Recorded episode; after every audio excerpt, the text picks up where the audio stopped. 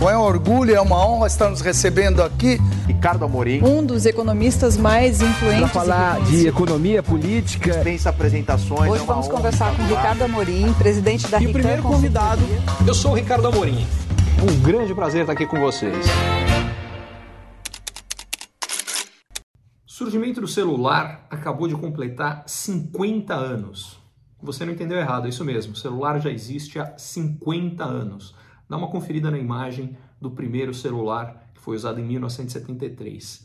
Como tantas outras tecnologias, demorou muito mais para ele ser adotado em massa e principalmente para ele de fato transformar a vida, transformar a forma como a gente vive, como a gente trabalha, como a gente faz tudo.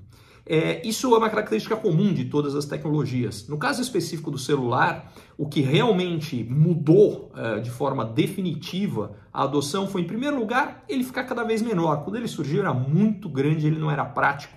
Além, obviamente, toda a tecnologia quando surge é muito cara. É, mas o fator determinante para a transformação da sociedade a partir do celular foi o surgimento e principalmente a facilidade de uso do smartphone.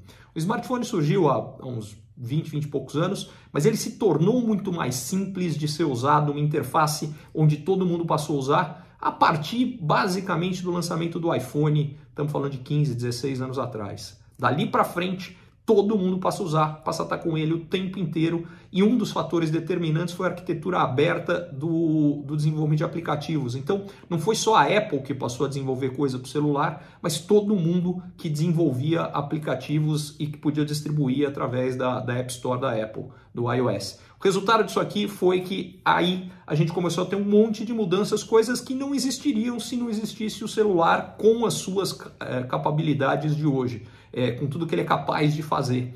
Uh, sendo mais específico, Uber, por exemplo, só é possível porque o celular tem um GPS porque está com a gente o tempo inteiro. Uh, o resultado uh, disso aqui é fundamental porque hoje a gente está num ponto muito parecido com o que foi essa disseminação dos, dos smartphones, mas no início desse ponto com relação à inteligência artificial. Inteligência artificial existe desde antes do celular, ela surgiu na década de 50. O termo foi cunhado em 1956. A gente está falando que faz 67 anos que existe inteligência artificial. O que mudou é que de lá para cá, a capacidade computacional cresceu absurdamente. Eu estou falando de bilhões de vezes maior do que ela era antes. O surgimento da nuvem e a possibilidade da gente juntar vários computadores, colocarem para trabalharem juntos nisso aqui, aumentou isso ainda muito mais.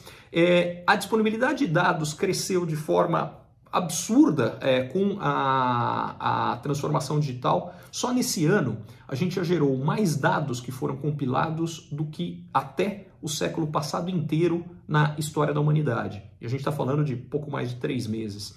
E o resultado disso daqui é que com mais dado e uh, mais capacidade computacional, o que a inteligência artificial é capaz de fazer aumentou brutalmente. E por fim, vieram modelos novos de inteligência artificial. E aí é o ponto fundamental que é da virada do finalzinho do ano passado e agora início desse ano.